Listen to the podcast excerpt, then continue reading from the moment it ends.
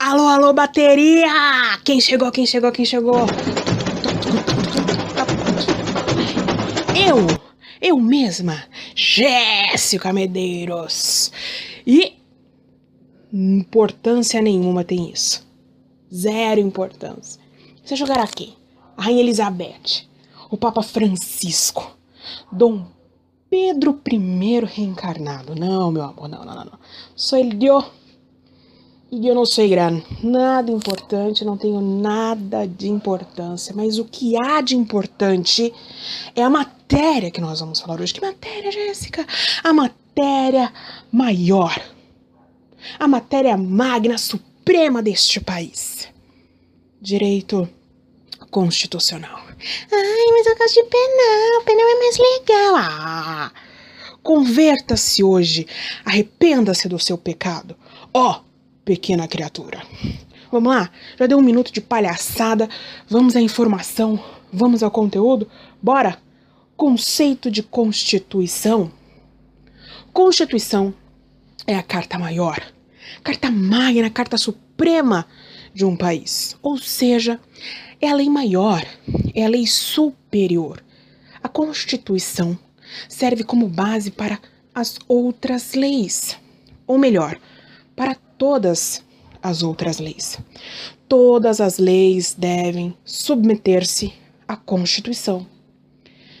Se uma lei em seu texto determinar algo que vá contra o que está escrito na Carta Magna, será considerada inconstitucional e certamente será revogada, pois ela nasceu com um vício. Que vício, Gegé? O vício da inconstitucionalidade. Tá bom? Agora vamos lá. Objeto constitucional. A Constituição tem como objetos os direitos fundamentais e a organização do Estado. É ela quem os estabelece. Por isso podemos dizer que a Constituição é a carta que irá organizar administrativamente e politicamente, através das competências, um país. Quanto às competências, não existe hierarquia entre elas, seja ela federal, estadual ou municipal. Todas têm a mesma autonomia, pois cada uma delas tem a sua função e atribuição. Por exemplo, cabe ao município legislar sobre o horário de funcionamento dos comércios. É o município que determina que horas os comércios deverão fechar. Se a União fizer uma lei sobre o tema, será considerada uma norma inconstitucional. Ou seja, será considerada uma norma que feriu a Constituição. Vamos lá? Conceito do direito constitucional. Presta atenção, hein? O direito constitucional nada mais é do que o direito que estudará a Constituição, a lei maior de um país. Quando digo que ele estuda as normas constitucionais, não me refiro apenas à letra da lei, tá? Mas todo o bloco normativo Vamos lá? O que é bloco normativo de constitucionalidade, GG? Digo para vocês, tá? Ele também é chamado de bloco de constitucionalidade. O bloco normativo pode ser encontrado na Constituição Federal, nas emendas constitucionais e também os tratados internacionais de direitos humanos. No caso dos tratados de direitos humanos, Entram aqui nesse hall apenas aqueles que foram aprovados por dois turnos em cada casa. Que casa, Jéssica? Senado, tá? E lá na Câmara dos Deputados. Voltando. Entram nesse hall apenas aqueles que foram aprovados por dois turnos em cada casa e quórum de três quintos de seus membros, ou seja, quórum qualificado. Sendo assim, esse tratado terá status de emenda constitucional. Logo, fará parte do bloco de constitucionalidade, tá bom? Vamos agora falar sobre supremacia constitucional para encerrar esse podcast. A supremacia constitucional baseia-se na teoria piramidal. O que, que é isso, Jéssica? Calma, deixa eu te falar. Deixa eu falar. A supremacia da Constituição estabelece que a Constituição está acima das outras leis. Então, mentaliza aí uma pirâmide. Lá no topo, a Constituição Federal. E abaixo dela, as demais leis. Por isso que é teoria piramidal, tá bom? Então, né? Logo, ela está acima e as demais leis abaixo. Por isso são chamadas de normas infraconstitucionais, porque estão abaixo da Constituição. Espero que vocês tenham gostado do podcast, deste podcast. Se você curtiu, curte aí, né? Deixa o seu like e até o próximo tema sobre direito constitucional.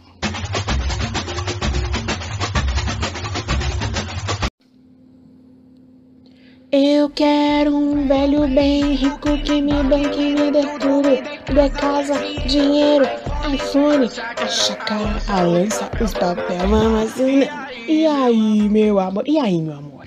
Você quer ser o quê? Você quer ser o velho rico ou você quer ter o velho rico?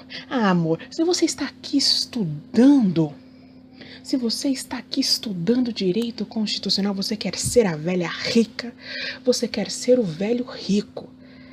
Entendeu? Se você não quisesse, você estava estudando o quê? Direito civil. Para quê? Para fazer divórcio. Entendeu? Ah, danos morais. Ah, eu quero danos morais. Que maneiro. Eu quero é o jatinho, amor. Eu quero é o iate. Que negócio. Por isso que se estuda direito constitucional. E o tema do podcast em questão é a classificação constitucional. Por isso já falamos minuto de besteira e tempo é dinheiro. A gente não quer perder tempo. Taca-lhe, taca-lhe na matéria. Vamos lá? Classificação constitucional. Para entender melhor a nossa Constituição, é de suma importância que tenhamos conhecimento dos tipos de Constituição.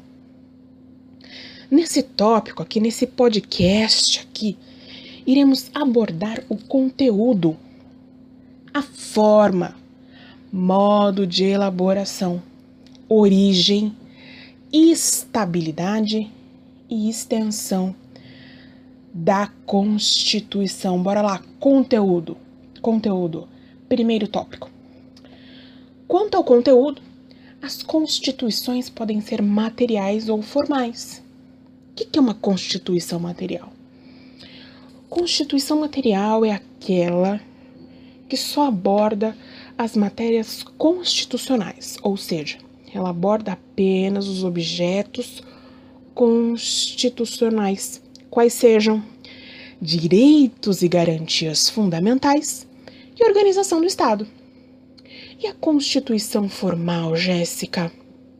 A formal é aquela Constituição que além das matérias constitucionais, isto é, além dos objetos constitucionais, direitos e garantias fundamentais e organização do Estado, ela aborda outros assuntos. A nossa Constituição, por exemplo, é uma Constituição formal, pois ela aborda matérias que não fazem parte das matérias constitucionais, como, por exemplo, direito do índio, direito previdenciário, direito de família, direito militar, entre outros, entre outros, tá? Agora vamos lá. Tópico forma. No que diz respeito à forma, as constituições podem ser escritas ou não escritas. Constituição escrita é a Constituição que pode ser encontrado em um único documento, ou seja, em um bloco normativo, no caso, em um bloco de constitucionalidade. Temos também a não escrita, né?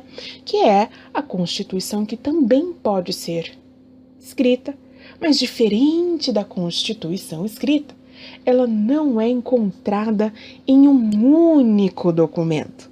Ou seja, ela não possui um bloco normativo. Ela é espaçada, é separada, podendo ser encontrada em vários documentos, né? A nossa Constituição, por exemplo, é escrita, pois ela está em um único documento que é o bloco de constitucionalidade, composto pela Constituição, pelas emendas constitucionais e pelos tratados internacionais de direitos humanos. No caso dos tratados, refiro-me apenas àqueles aprovados em um coro de três quintos de seus membros pelas duas casas do Congresso Nacional. Quais são as casas? Câmara dos Deputados e Senado, tá? Então, os tratados internacionais de direitos humanos eles devem ser aprovados em um coro de três quintos de seus membros pelas duas casas do Congresso Nacional e dois turnos, tá? Tópico modo de elaboração.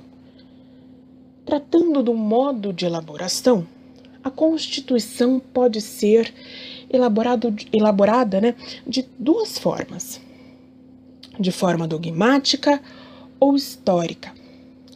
De forma dogmática, é a Constituição que é criada levando em consideração os dogmas da época, da época da sua criação, né? E no decorrer do tempo sofre alterações. Já a Constituição histórica é a Constituição criada em um determinado momento histórico e no decorrer do tempo ela não sofre alterações. Vale ressaltar que toda Constituição não escrita é uma Constituição histórica, tá? A nossa Constituição foi elaborada de forma dogmática, pois ela não, eh, perdão, pois ela foi criada com os dogmas da época, da época da sua criação e tem sofrido alterações com o passar dos anos, tá? Então a nossa Constituição é uma Constituição que foi criada, que foi elaborada de forma dogmática. Origem tópico origem. No que se refere à origem, as constituições podem ser promulgadas ou outorgadas. O que é uma constituição promulgada? É a constituição que é elaborada com a colaboração do povo. Já a outorgada é a constituição que é imposta, feita sem a participação do povo a nossa Constituição foi promulgada.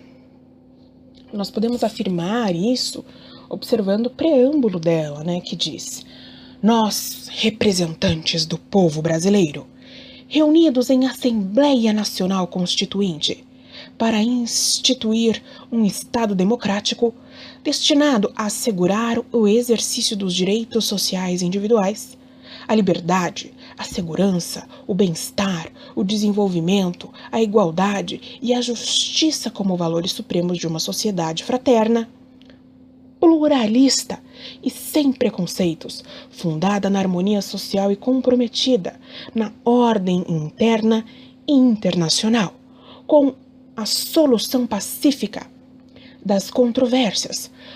Promulgamos sobre a proteção de Deus e seguinte a seguinte Constituição da República Federativa do Brasil.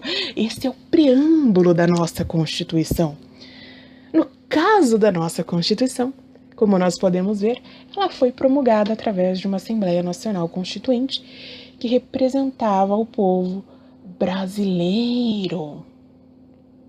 Tópico: estabilidade ou mutabilidade. Quanto à estabilidade ou mutabilidade, as constituições podem ser imutáveis, rígidas, flexíveis ou semirrígidas, né? O que é uma Constituição imutável? É a Constituição que não pode sofrer mudanças. A rígida é a Constituição que só poderá ser alterada através de emendas à Constituição. Já a flexível é a Constituição que, para ser modificada, adota um procedimento mais simples, não precisando de uma emenda à Constituição, por exemplo, podendo ser alterada por meio de uma lei ordinária. Já a semirrígida, conhecida também como uma Constituição semiflexível, é a Constituição semirrígida, né? É aquela que adota um procedimento mais simples para as matérias que não são constitucionais e um procedimento mais rígido para as matérias que tratam sobre o tema, tá bom? A nossa Constituição é uma Constituição rígida, pois ela pode ser mudada através de emendas constitucionais. Quem nunca ouviu falar das emendas, né, à Constituição? Lembrando que aqui no Brasil as propostas de emenda à Constituição deverão ser aprovadas em dois turnos de cada casa do Congresso Nacional, né, Câmara dos Deputados e Senado Federal, com o coro de aprovação de três quintos de seus membros. A rigidez constitucional está ligada à supremacia da, da Constituição, tá? Ou seja, ao fato de a Constituição ser a lei maior. Tópico extensão para a gente encerrar aqui. Em relação à extensão, as constituições podem ser analíticas ou sintéticas. O que é uma constituição analítica? É a constituição detalhista que trata cada tema abordado nela de forma atenta e precisa.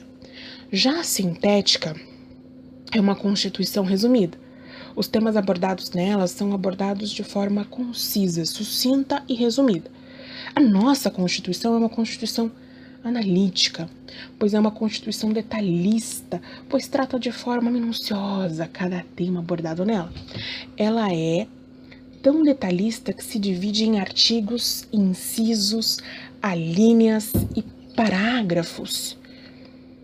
Ufa, respirei. Só para terminar mesmo, em resumo, nossa Constituição é uma Constituição fé de prevo. O que é uma Constituição fé de prevo? É um mnemônico. É uma Constituição F de faca, E de elefante, D de dado, P de presidente, R de rato e E de elefante. Fé de prevo. F de formal, E de escrita, D de dogmática, P de promulgada, R de rígida e E de escrita. Ah, acabamos! E... Espero que vocês tenham gostado. É sempre muito bom tê-los aqui.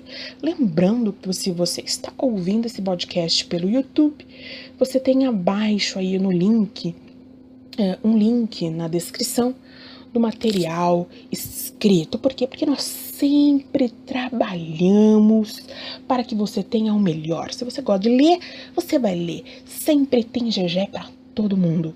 Um beijo no seu coração e até o próximo podcast.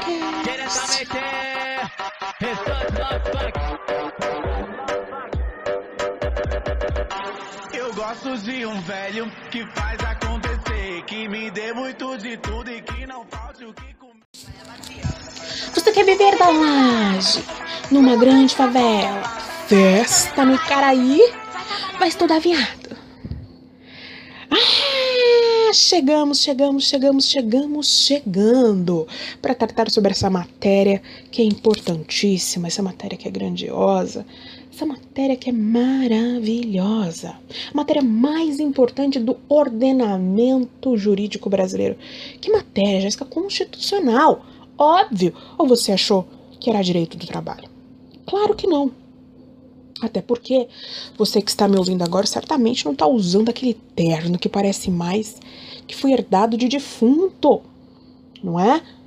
E você também, mulher elegante, maravilhosa, não está usando aquele sapato de poá preto com branco, uma fivela verde em cima. Óbvio que não. Você é elegante, você é de altíssimo garbo. Por isso, para retribuir a tua elegância que nós vamos tratar aqui de matérias realmente importantes, como direito constitucional. Já falamos um minuto de besteira. Vamos ao tema desse podcast. E qual é, Jessiquinha? Digo a vocês, aplicabilidade das normas constitucionais. Yeah, yeah, yeah, yeah. Vamos lá? Taca-lhe! Nesse podcast de hoje, nós teremos como base a teoria de José Afonso da Silva. Por quê? Porque as demais doutrinas, quando tratam da aplicabilidade das normas constitucionais, têm a José como base. Enquanto os demais doutrinadores separam um capítulo em seus livros para o tema, José Afonso da Silva escreveu um livro inteiro. É o cara, é o cara e ponto final. Bora! Aplicabilidade das normas constitucionais pode ser dividida em eficácia plena, eficácia contida e eficácia limitada. Eficácia plena. As normas de eficácia plena são auto-aplicáveis. Não dependem de lei e não podem ser reduzidas, ou seja, a própria norma define-se. Ela é plena, é absoluta, é auto-aplicável, né? Podemos percebê-las quando lemos um artigo na Constituição Federal e ele por si só completa-se, não precisando de nenhuma outra lei para entender o que a Constituição quis dizer. Temos como exemplo o artigo 2 da Constituição Federal que diz: abre aspas.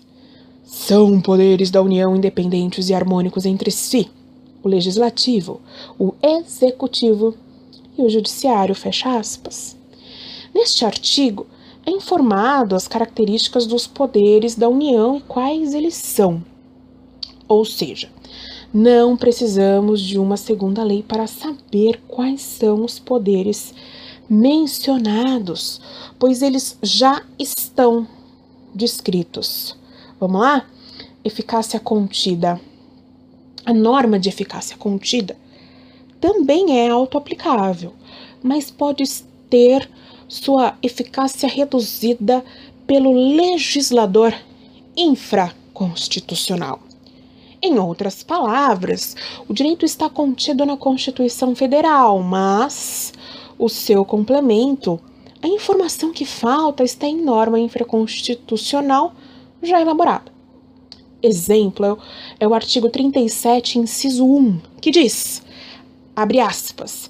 Os cargos, empregos e funções públicas são acessíveis aos brasileiros que preencham os requisitos estabelecidos em lei, assim como aos estrangeiros na forma da lei. Fecha aspas. Pergunto: Os cargos e funções públicas são acessíveis a todos? Respondo que sim. Óbvio que sim. Pergunto mais uma vez: eu posso prestar concurso, concurso público federal? E respondo mais uma vez que sim. Então eu pergunto: posso ser nomeada? E logo respondo que sim, desde que eu atenda aos requisitos contidos em outra norma em uma lei infraconstitucional, nesse caso, na Lei 8.112 de 1990, que é a lei do servidor público federal. Nela, eu encontrarei os cargos e os requisitos necessários para que eu possa desempenhar cada função, tá? No exemplo mencionado, eu demonstro justamente como a norma de eficácia contida é dependente de uma lei infraconstitucional já elaborada, para que então possamos cumpri-la, pois sem a lei mencionada, que é a 8.112 de 1990, por exemplo, como saberemos os requisitos mencionados no artigo 37, inciso 1 da nossa Constituição Federal? Não haveria como saber, né? Agora vamos lá. Eficácia limitada. Trata-se de uma norma que não é autoaplicável, não possui uma aplicabilidade imediata, pois depende de ato normativo ainda não elaborado. Ou seja, depende de ato normativo posterior para que então possa ser observada. Essa norma não possui todos os efeitos desejados pelo constituinte originário, justamente por depender de uma futura lei. O direito já existe, mas precisa de uma norma regulamentadora que ainda não foi feita. A norma limitada pode ser dividida em duas espécies: normas programáticas e princípios institutivos. Normas programáticas são Vamos lá, vamos definir. Quando tratar-se de normas programáticas, quero que vocês se lembrem dessas palavras: objetivo, programa, plano e diretriz. Objetivos, programas, planos e diretrizes. Nas normas programáticas, o que se deseja é alcançar objetivos. Temos como exemplo o artigo 3 da Constituição Federal que diz, abre aspas, constituem objetivos fundamentais da República Federativa do Brasil in, é, construir uma sociedade livre, justa e solidária, garantir o desenvolvimento nacional, erradicar a pobreza e a marginalização e reduzir as desigualdades sociais e regionais, promover o bem de todos, sem preconceitos de origem, raça, sexo, cor, idade e quaisquer outras formas de discriminação. O artigo mencionado trata dos objetivos do Brasil, pois é justamente o que o governo federal deseja alcançar. Agora vamos falar sobre os princípios institutivos. Nesse caso, quero que vocês se lembrem das palavras instituto e órgão, institutos e órgãos são as normas que tratam dos desejos que a federação tem de criar órgãos e institutos. Essas normas serão sempre utilizadas para criá-los. Ah, acabou! Não chore, não chore. Em breve nós voltaremos com mais um podcast para falar dessa matéria maravilhosa que é o direito constitucional. Um beijo no coração de vocês e até o próximo podcast. Olá, que bom que você está aqui. Ah, estava pensando aqui com as minhas cacholetas. Essa nossa matéria é uma matéria maravilhosa, não é mesmo? Essa matéria é uma matéria antiga, sim, antiga, mas é uma matéria matéria de sabedoria, uma matéria sênior, matéria realmente só para aqueles que são sábios. Jéssica, você falou que é uma matéria antiga, uma matéria sênior. É direito previdenciário? Não. Claro que não. Eu disse que é uma matéria sênior de sabedoria, matéria grandiosa, obviamente que é direito constitucional. Sim, sim, sim.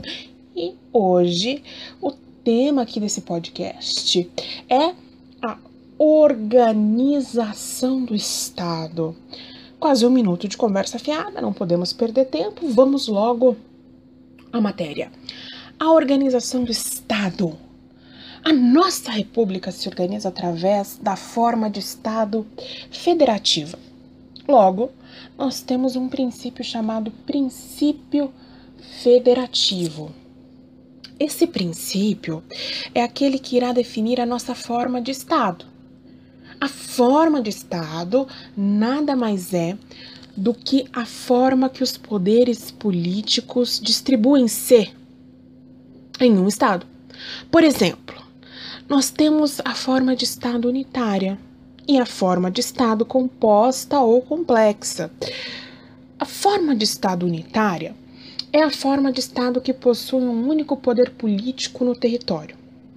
Já composta ou complexa é a forma de Estado que possui mais unidades de poderes políticos distribuídas no território. No caso do federalismo, que é a nossa forma de Estado, nós não temos um único poder político, nós temos vários poderes políticos. Por isso que a forma Estado federativa é uma modalidade de forma de Estado composta ou complexa. Ou seja, a nossa organização política administrativa se dá através do princípio federativo que distribui vários poderes políticos dentro do nosso território. Em resumo, existe uma pluralidade de entes políticos federativos que compõem o nosso Estado brasileiro.